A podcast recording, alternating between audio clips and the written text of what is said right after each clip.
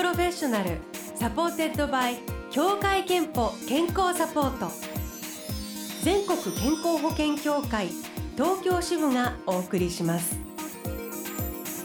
東京 FM Blue Ocean 住吉美紀がお送りしています。木曜日のこの時間は Blue Ocean Professional supported by 協会けんぽ健康サポート。美と健康のプロフェッショナルをお迎えして元気の秘密など伺っております。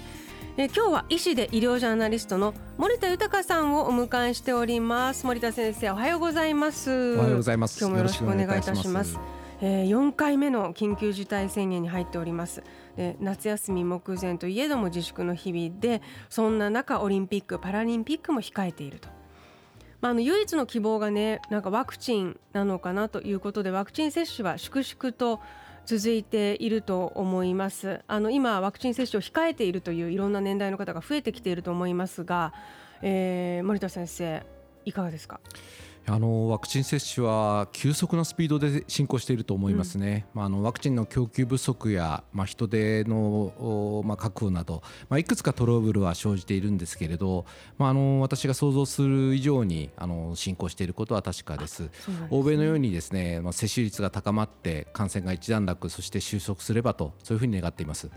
そこで今日前半は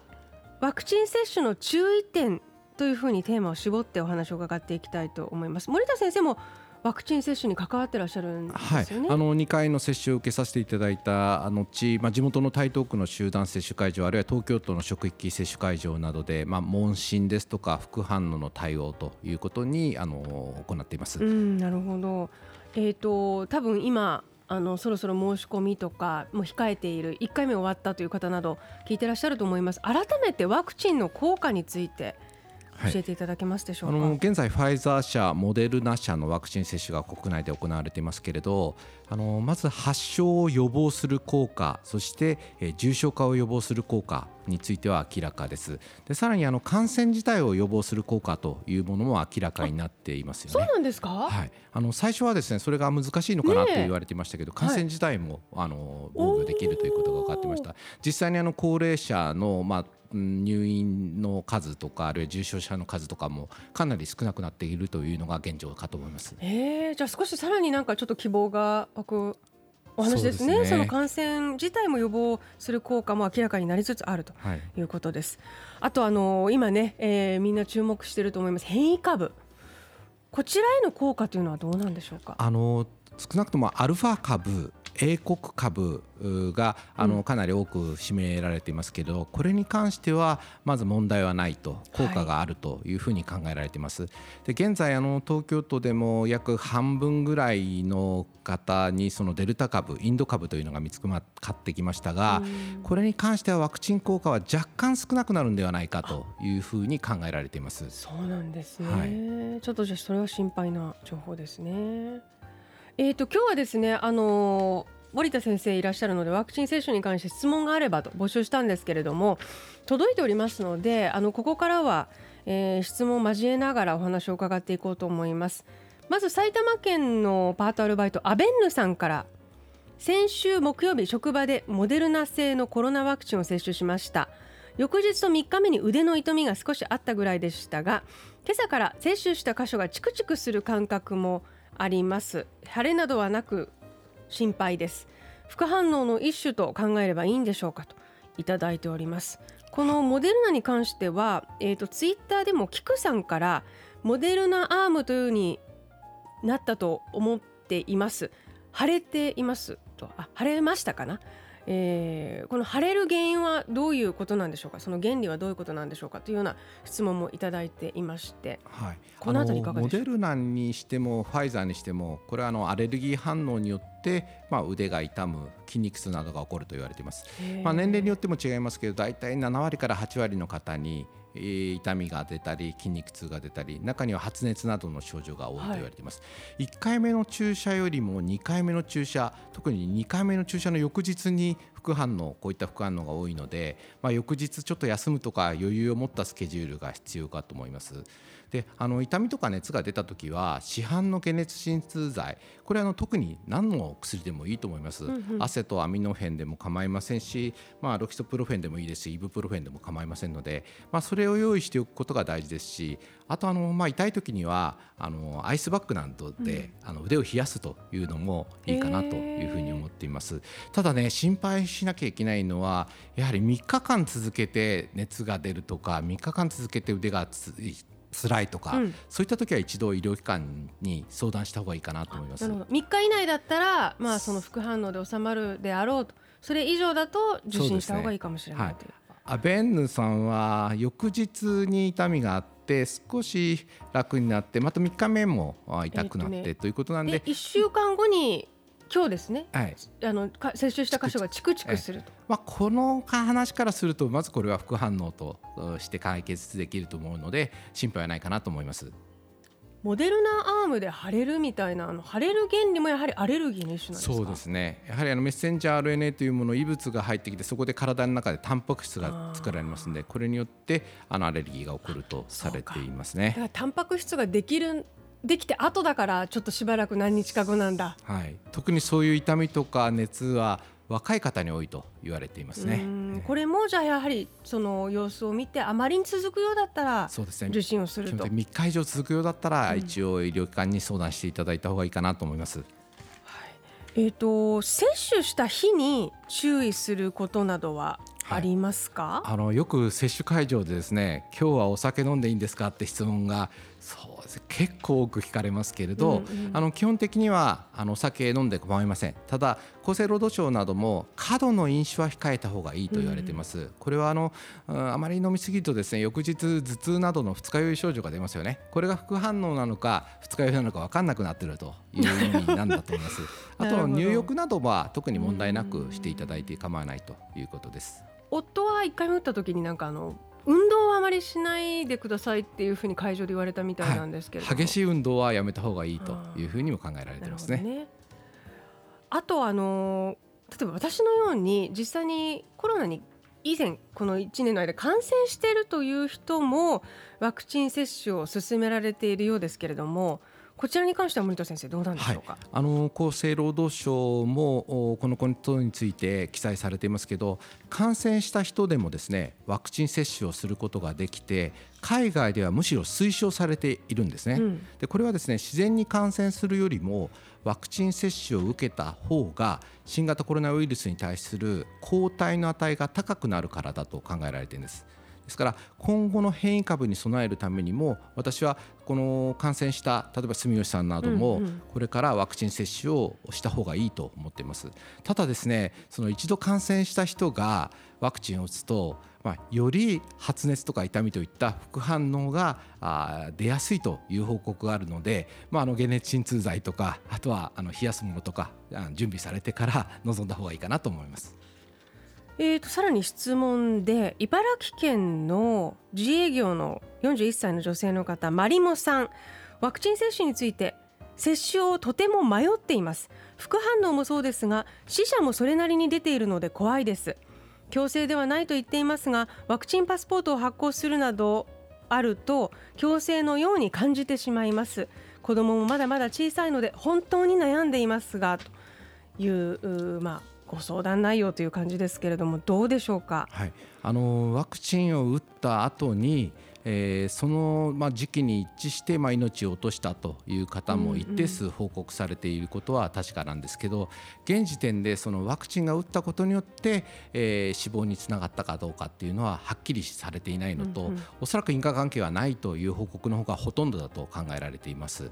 えーまあ、ただやはりそのことがあの怖いということでワクチンを受けたくないという気持ちはあ守られなければいけない。いわゆるワクチンハラスメントは避けなければいけないと考えられています。であのワクチンパスポートに関しても日本で動きがありますけれど、はい、これあの国際的には、えー、ワクチンパスポートを持っていないと渡航などができないということがありますので、まあ、そういう意味では認められるべきだと思いますけれど、うん、ただあのワクチンパスポートを持っていないと例えば国内で特定の施設に入れる入れないなど、まあ、そういった制限が出てくる場合は差別になってしまうかもしれませんので慎重な配慮が必要なのかなと思いますね。それはまだまだこれから検討中ということなんでしょうか、ね、今検討中だと思いますよね。えー、ということであのあれですよね厚生労働省のホームページなど行っても意外にそういうメリットデメリットとかと最新のその亡くなった方どういう理由だったのか分かっていることとか結構詳しく載ってますよね。本当にそうですね。ねあのまあいろいろな情報が出てますけれど、やはり厚生労働省のホームページにかなり詳細に書いてありますんで、うん、まあ心配な方はそれを読むということですよね。はい、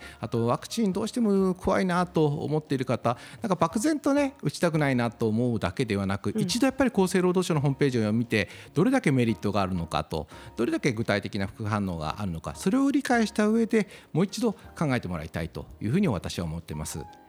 ということで今日は森田先生にワクチン接種の注意点を伺っております。後半も引き続き参りましょう。東京 FM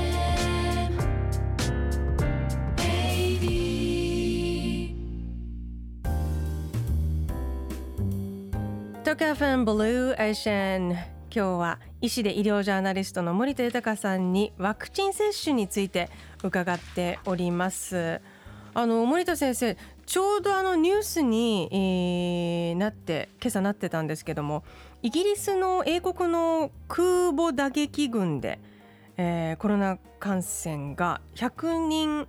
ほど出たかということがニュースになっていました。最新鋭空母クイーン・エリザベスを中心とする空母打撃群の中で感染者が相次いでいて、えー、っとこの方々は多分ワクチンをこう打っている方々かなということなんですよね。そうですね。ワクチン接種を完了しているようですね。ですよね。はい、だからそういう方々でもこうやって100人単位とかでも出るんだというようなことで、あのワクチン接種の効果とか。それでも感染してしまうことがこうやって起きるんだなっていうのを皆さん感じてると思うんですけど、はい、あの世界中で今話題になっているのがワクチン接種をきちっと完了した人に感染が生じることをこれブレイクスルー感染と呼ばれてるんですね。アメリカ疾病対策センターの発表によると、まあ、きちんと接種した1億100万人を経過観察してそのまあ効果が出てくる2週間後以降にですね抗体ができた状態でどれぐらい感染があったかというと1万262人、まあ、1万人以上だと結構多いかなと思いがちなんですけど、はい、感染率というパーセントでは0.01%なんです。だからあの、まあ、このワクチンの効果はすごい効果だと思います。うん、でこの空母の話ですけど、まあ、いくつか要因があってまだ詳細は分かっていませんけどまず一つはその0.01%のブレイクスルー感染に当たっているのかなっていうことが考えられますよね。はい、あともう一つはこの今あの、まあ、世界的に猛威を振るっているのがインド株デルタ株なんですね、はい、このデルタ株はこのワクチンの効果がもう少し少なくなるんではないかとされています。あともう一つこの空母の中っていうのは換気が十分ではないですよね。そうでしょう、ね、ですから仮にマスクを着用していたというふうに報道されていますけれどマスクを外す瞬間もありますから、うん、その間に感染するということはあったのかなと思います。ですからまあ日本もこれからあの大勢の方が2回接種を受けると思いますけど、まあ、すぐにですね欧米のようにマスクを外してみんなでワイワイガヤガヤというのはちょっとどうかなと思いますんであの欧米などの様子を伺いながらそれを参考にしながらマスクを取っていくあの、まあ、我々の生活を元に戻していくということが大事なのかなと思います。えー、今日はあの森田先生に質問にもいろいろと答えていただいております。大田区の会社員の女性33歳春菜つんぬさんからいただきました質問。ワクチン接種について授乳中の安全性について知りたいです。夫の職域接種でもあ接種で私も家族枠で接種できることになり6月末に1回目を受けてきました。当日の問診で授乳中であることを伝えると23日は授乳を控えた方がいいと言われました。子供は離乳食だけでは栄養が取れないし粉ミルクもアレルギーで完全母乳なんです。厚労省なども授乳している人に関して危険性を示唆していません。自分で調べて納得してから接種はしましたが心残りがあります。新しいワクチンなどでわからないことも多いと思いますが正反対の情報も錯綜する中どのように考えればいいのでしょうかと。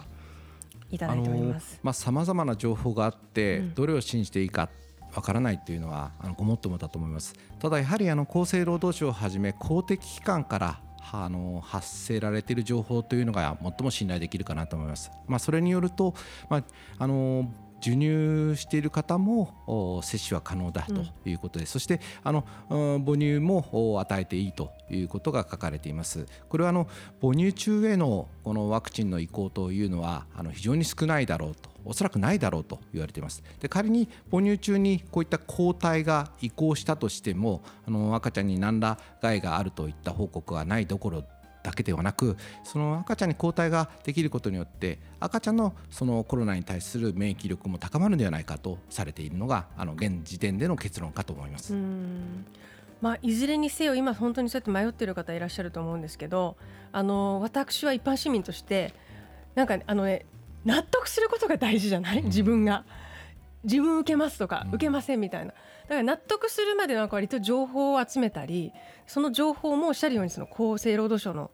ページを見るとかあの医師の方が書いた記事を読むとか信頼するもう接種した人とかに何人かにいろいろ聞くとか割と複数の情報源をあのから情報を取って自分の中で一回納得するってすごい大事かな。本当それは大事だと思いますね。あとあと日本ってそのワクチン接種ちょっと遅れたっていうふうに、はい、あのみんな言われますけど、まあ世界中の方が海外の方がワクチン接種は進んでるわけですよ。ただ世界中で行われている先行しているワクチン接種から得られる情報っていうのは後から打っている我々の方が多いわけですよ、ねうんうん、そういう意味では有利だと考えられてますんでそういった副反応ですとか授乳に関すること、内部の関ことも海外の情報を取り合わせて、まあ、厚生労働省が発表しているんで。ですから、あのー、まあ、ちょっと日本ワクチン接種率他に比べると衰えてるなとネガティブに考えないで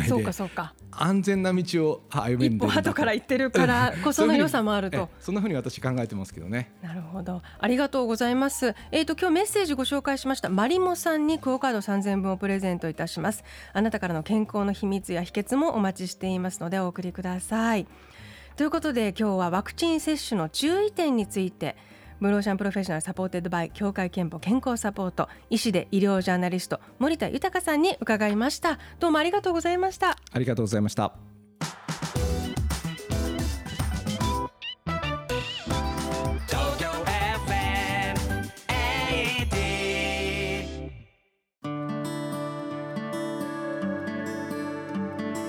働くあなたの健康をサポートする協会憲法からのお知らせです。協会憲法に加入している皆さんのお勤め先に生活習慣病予防検診のご案内をお送りしております。来年3月までの期間内のうちお一人様1回に限り協会憲法が検診費用の一部を補助します。年に一度は健康チェック。まずは検診期間を確認して受診の予約をお願いします。詳しくは協会けんぽで検索してください。ブルーオーシャンプロフェッショナル supported by 協会けんぽ健康サポート全国健康保険協会東京支部がお送りしました。